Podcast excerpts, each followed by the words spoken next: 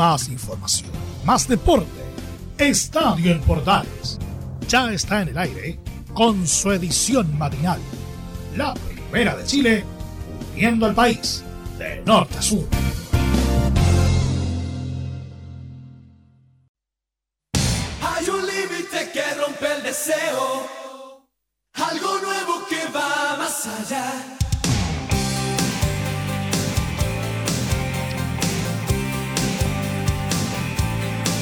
Mañana de martes a través de Estadio en Portales. Como les gusta de saludarlo, ya estamos a 27 de abril del 2021. Esa pasión reprimida y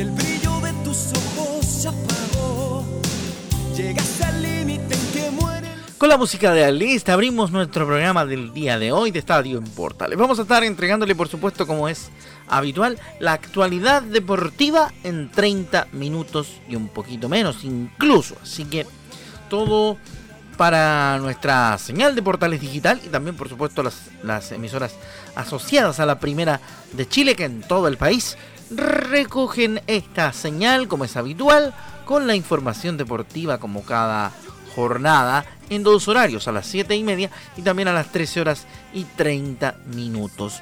Iniciamos nuestro trabajo del día de hoy, repetimos con la música del este.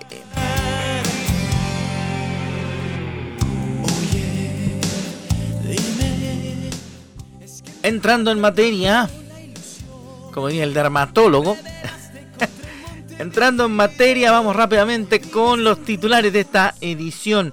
Vamos a hablar del título de Jarry en el Challenger de Salinas, en el Polideportivo de los martes, como es habitual. Y también vamos a hablar de algunas cosas que quedaron del Superclásico, que son más de lo accesorio, como es habitual en Estadio AM a esta hora. Nosotros eh, le ponemos el toque distinto a la, a la mañana, en el sentido de que siempre nos fijamos en lo, en lo otro. Así que estamos listos y dispuestos para contarles todos los detalles de esos temas en esta jornada de estadio en Portales de día martes.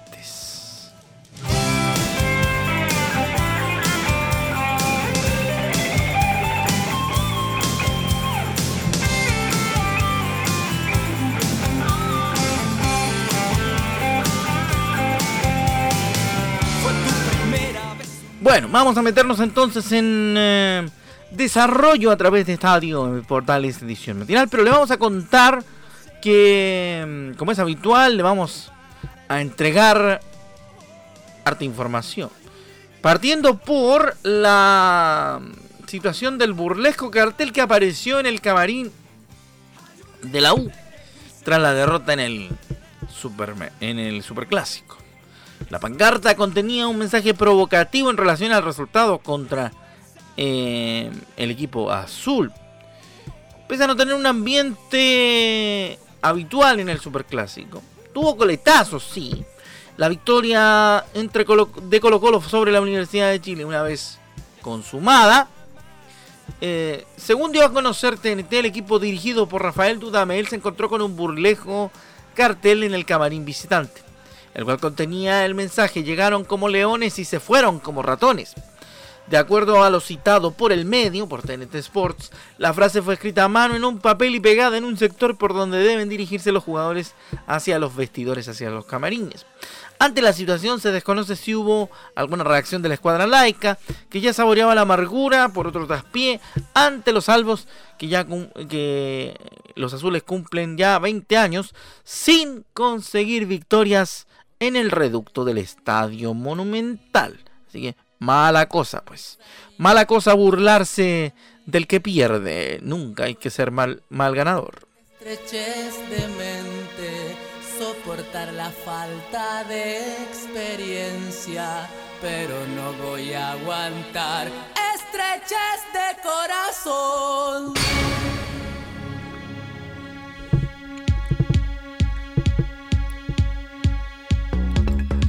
Sí, pues nunca hay que hacer, nunca hay que hacer risa en mala de- del, del que pasa desgracia.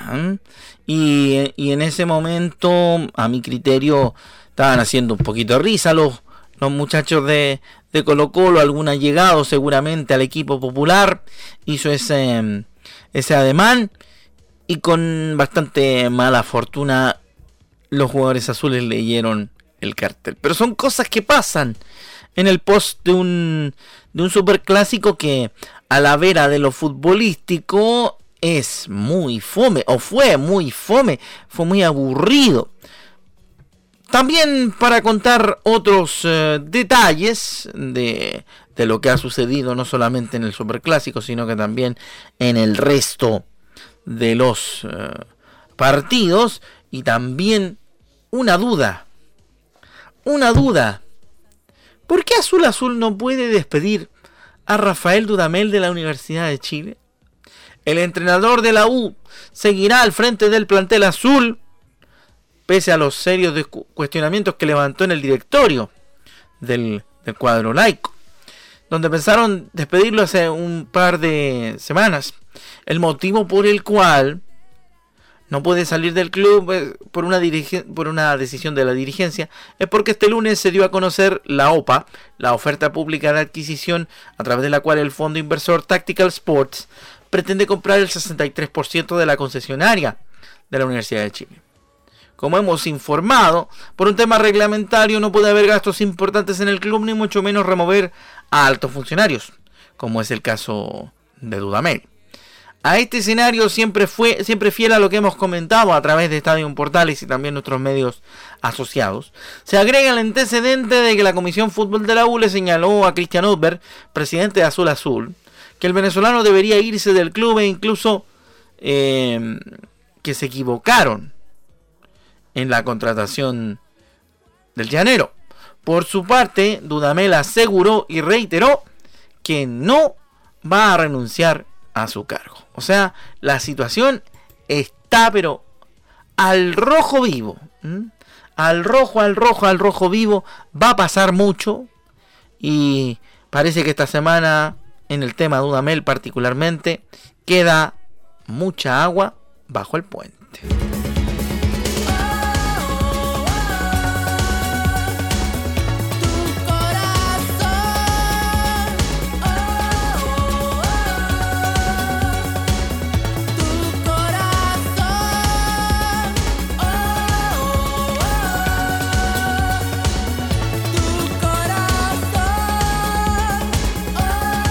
Primará? ¿Primará la decisión dirigencial de mantener a Dudamel o primará el corazón de tratar de cambiar la situación por parte de los azules?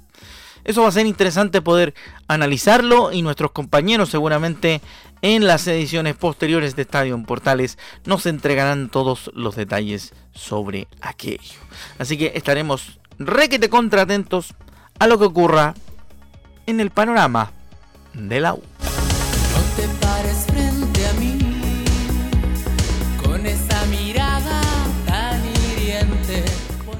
Por otro lado, por otro mm, segmento, o mejor dicho, en la otra cara de la moneda, en Colo Colo la situación está tranquila, pero tampoco es para tirar manteca al techo, usando un, un lunfardismo. Porque el popular, obviamente, ha tenido respuestas. Y las respuestas son positivas. Y fíjese que algo muy importante es lo que dice Gabriel Suazo, el capitán de Colo Colo, que dice que mostraron la jerarquía suficiente sin hacer un gran partido, pero sí les resultó la situación de mantener eh, la supremacía en el Estadio Monumental de tantos años. Eh, no, el triunfo que al final es lo más importante, eh, primero con mucha alegría.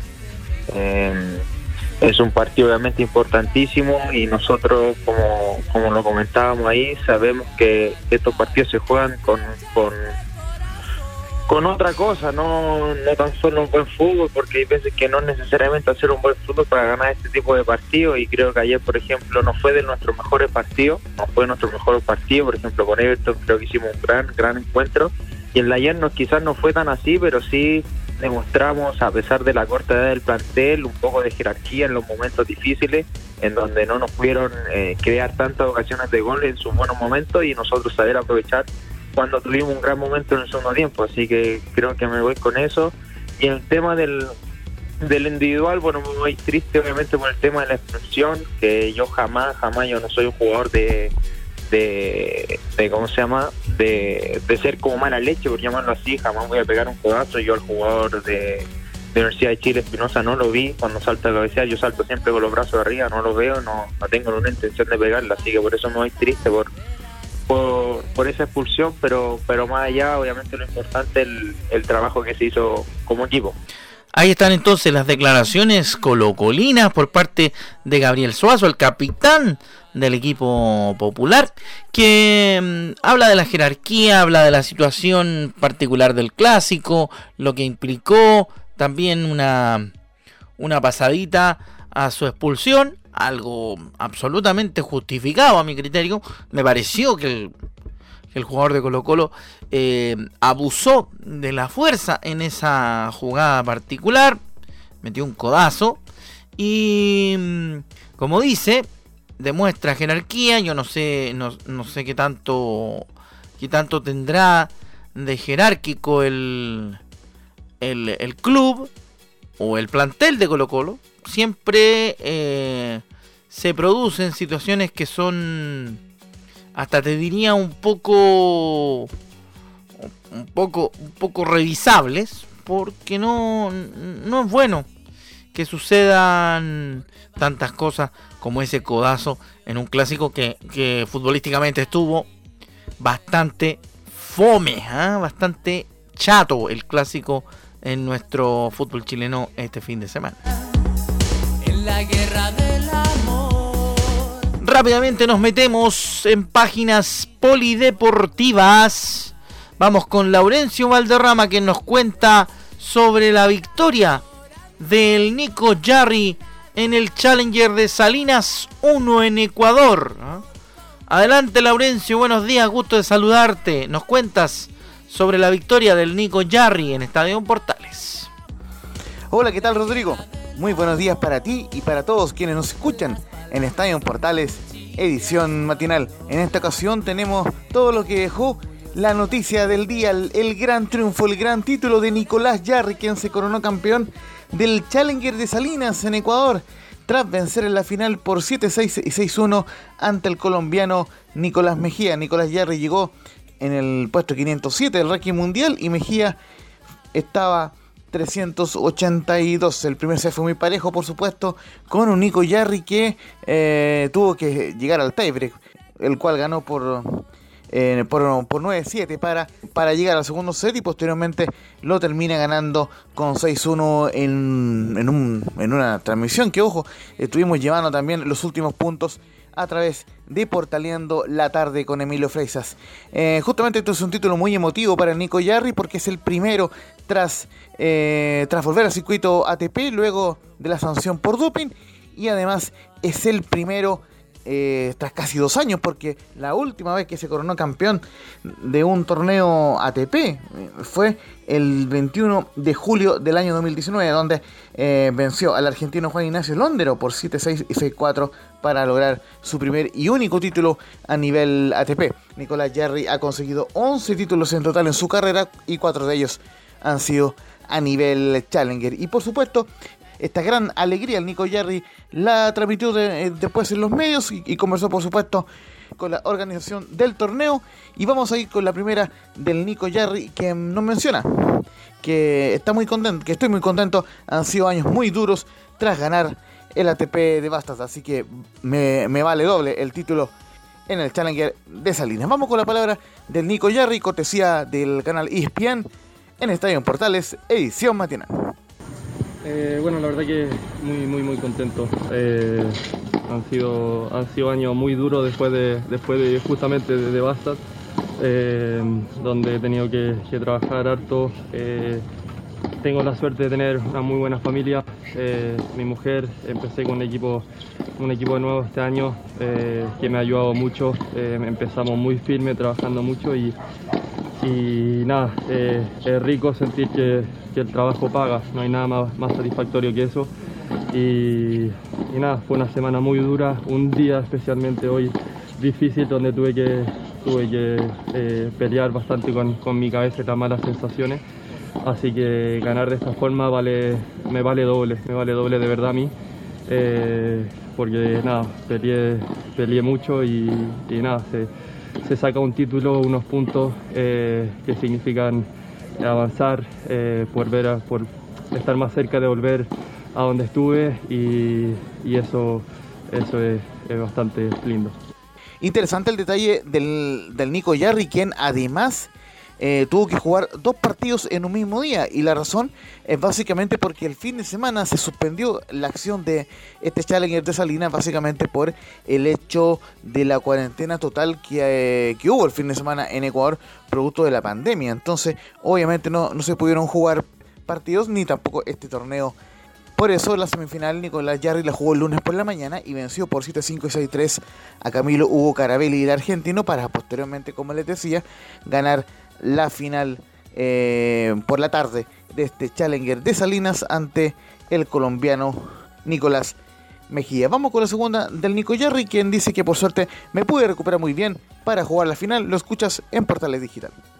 No, no jugarla no, pero, pero la vi, la vi bien fea en un momento, sí. Eh, por suerte me pude recuperar muy bien. Em, pude hacer todo lo, necesario para llegar lo mejor posible eh, y bastó. Me sentí bien dentro de la cancha, pude recuperar, hidratarme, comer, eh, me bajaron las malas sensaciones, náuseas y dolores. Así que nada, vine aquí y terminé jugando muy bien, así que muy contento.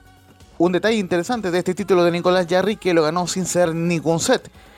En su calidad de invitado, por cierto, en la primera ronda venció 6-1 y 6-1 a Nicolás Álvarez, el peruano. Posteriormente eh, venció por 6-1 y 6-2 al japonés Suichi Sekiguchi. Después, en los cuartos de final, se impuso ante el argentino Tiago Agustín Tirante por 7-6 y 6-4. Y en las semifinales, como les decía, venció a Camilo Hugo Carabelli por 7-5 y 6-3 antes de esta final donde se impuso el Nico Yarri, reiteramos, ante el colombiano por 7-6 y 6 a 1. Por último, consignar un par de informaciones importantes, que Nicolás Jarry con este título logró 80 puntos y escalará más de 100 lugares en el ranking eh, ATP, ubicándose cerca del puesto 400. Muy bien por el Nico Yarri, que además se quedará en Ecuador, justamente porque va a jugar el Challenger de Salinas 2, donde ya tiene rival para la primera ronda, como es el brasileño Orlando Luz. Así que Nicolás Yarri buscará seguir sumando puntos importantes para volver a acceder a los puestos de avanzada. Recordemos que hace algunos años llegó a estar 38 del ranking ATP. Con esto cerramos el informe del tenis. Muy buenos días para ti, estimado Rodrigo, y para todos quienes escuchan Estadio Portales Edición Matinal. Cuídense mucho. Sigan todas las informaciones en Estadio Portales y que Dios les bendiga.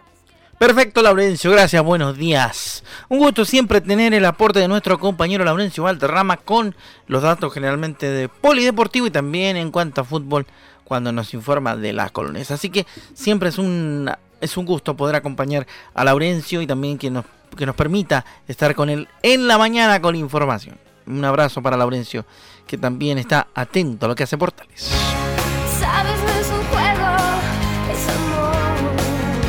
Nuestra querida Denise Laval, conocida como Nicola, a esta hora nos acompaña con Dame Luz.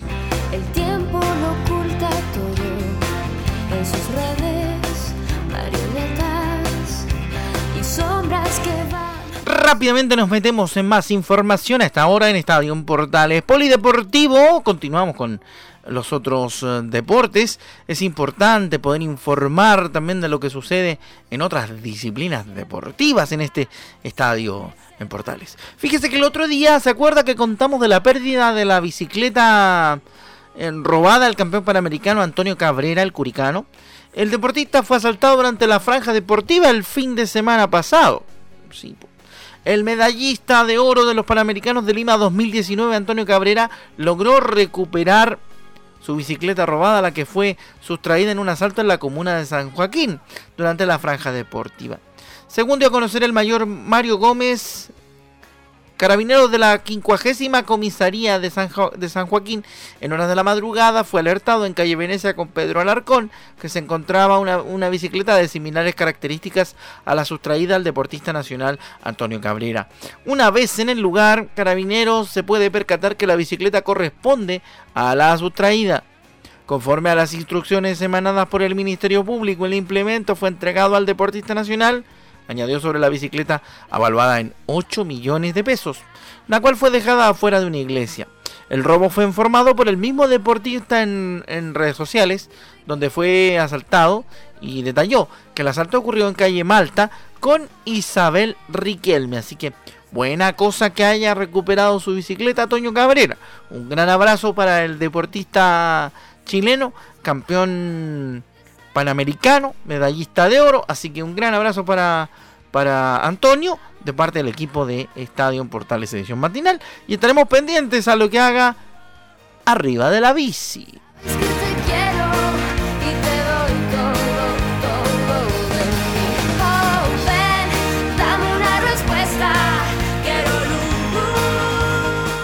Seguimos el camino polideportivo en esta mañana de día martes, como siempre, brindándole el espacio a los otros deportes.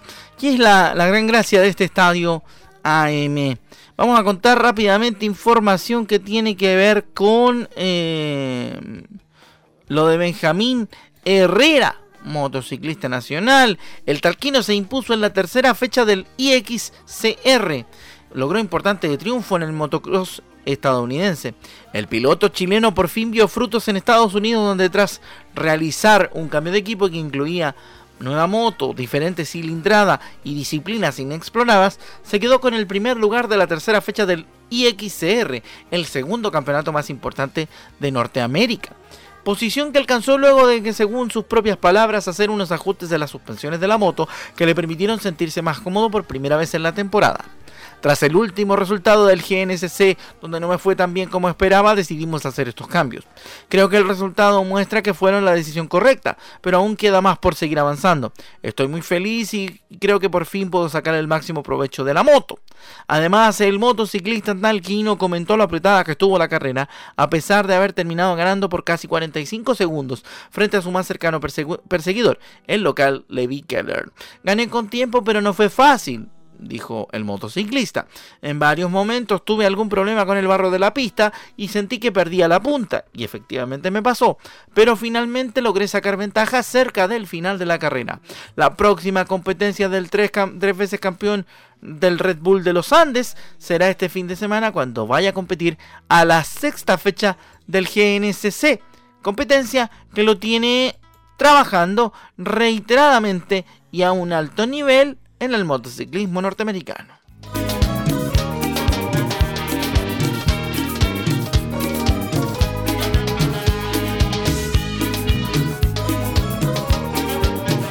Los chiquillos de Sexual Democracia hasta ahora le ponen ritmo al Estadio Portales matinal. Los 100 años de Macondo suenan, suenan en el aire. Y en los años de Gabriel Trompeta, Trompeta lo anuncia. Esa es, po incluyendo al verdadero Lucín Landae, por supuesto. Vamos a seguir con más de Estadio en Portales y su edición matinal. Nos queda poquito para terminar, pero lo haremos pendientes de algo muy importante, señoras y señores, que no por ser el torneo de plata tiene que ser menospreciado. Obviamente que lo que ocurrió entre Audax y Melipilla, ustedes lo sabrán a través de la edición central de Estadio Portales donde les contarán eh, algunos detalles de lo que ocurra con el equipo Udino, seguramente en la voz de nuestro compañero Laurencio Valderrama, que es el hombre encargado de las colonias. Pero vamos a contarle qué pasó con el campeonato de plata de nuestro país. Antes de irnos en este estadio Portales, llega el show de la primera B de nuestro fútbol. Sí, señor, llega el show del campeonato de ascenso de nuestro país. Rápidamente nos metemos entonces en el fútbol de plata de Chile como todos los martes. Vamos rápidamente con la información de lo que pasó en la B. Sí, señor. Rápidamente les cuento que la tercera jornada incluyó la victoria 2 a 1 de San Marcos de Arica sobre Deportes Iquique en partido dirigido por el señor Cristian Gilabert. No, Francisco Gilabert, perdón. Los goles fueron marcados por Álvaro Ramos en el minuto 26 de la primera parte, Kilian Delgado a los 76 y Nahuel Donadela a los 93. Marcaron los dos goles para los nortinos de Arica, para la gente del, norte de nuestro país, de la puerta principal de Chile. ¿Ah? En el empate de Coquimbo y Magallanes, bajo la dirección de don Franco Arroe, anotaron 1 a 1. Leandro Gárate a los 24 para el equipo carabelero y para, pero, perdón, para el equipo pirata y para el equipo carabelero ahí sí, Sebastián Pérez a los 88.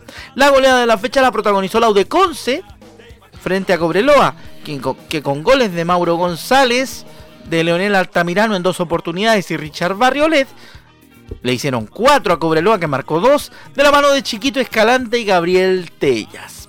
El equipo de Puerto Montt le ganó 2 a 1. Saludos a nuestro querido amigo Juan Rafael Valdorado. Al cuadro de San Luis de Guillota. Diego Paso y Christopher Ojeda marcaron para el cuadro portomontino, mientras que Gustavo Lanarva había abierto la cuenta para los canarios. Deportes Temuco le ganó 3 a 0 a la Unión San Felipe. Omar Aporto fue el árbitro de ese encuentro. Carlos Escobar en dos oportunidades y Guillermo Pacheco anotaron los tres goles para el cuadro de Temuco. Santiago Morning perdió por 3 a 1 ante el cuadro de Santa Cruz con goles de Albano Besica y Cristian Duma en dos oportunidades. Para el equipo de la micro descontó Leandro Barrera. En el partido final de la jornada, Rangers de Talca perdió ante Copiapó por 3 a 2 en el Estadio Fiscal de Talca. Los goles del cuadro copiapino vinieron los tres en la primera parte. Diego García, Juan Jaime y Jorge Romo ponían el 3 a 0 antes de que terminara el primer tiempo, incluso antes de llegar a la, primera media hora de partido. En el segundo tiempo la reacción talquina no se hizo esperar, pero no fue suficiente, porque Sebastián Zúñiga marcó a los 54 y Alfredo Ábalos 10 minutos después para el 3 a 2 definitivo que sella una nueva derrota del cuadro dirigido por el multicampeón de la primera vez, Luis Marcoleta.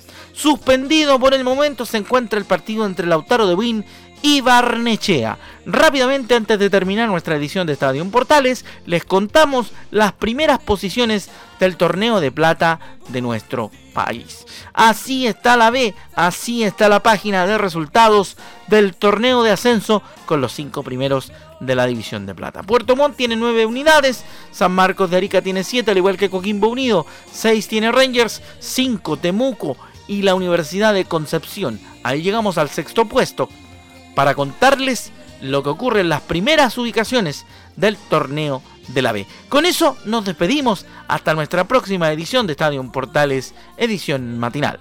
Vamos a volver a reencontrarnos el próximo jueves. Mañana nuestros compañeros continúan haciendo la edición matinal. A través de Portales Digital ya viene don Leonardo Mora con Portaleando la Mañana y el programa de continuidad de nuestros asociados de todo el país. Sigan por supuesto en toda la sintonía de Portales porque a las 13.30 regresa, regresa la información deportiva con Estadio en Portales Edición Central. Que le vaya bien y que tenga un muy buen día. Chao, chao. Estoy pensando en ti. Más información, más deporte. Esto fue Estadio en Portales, con su edición matinal.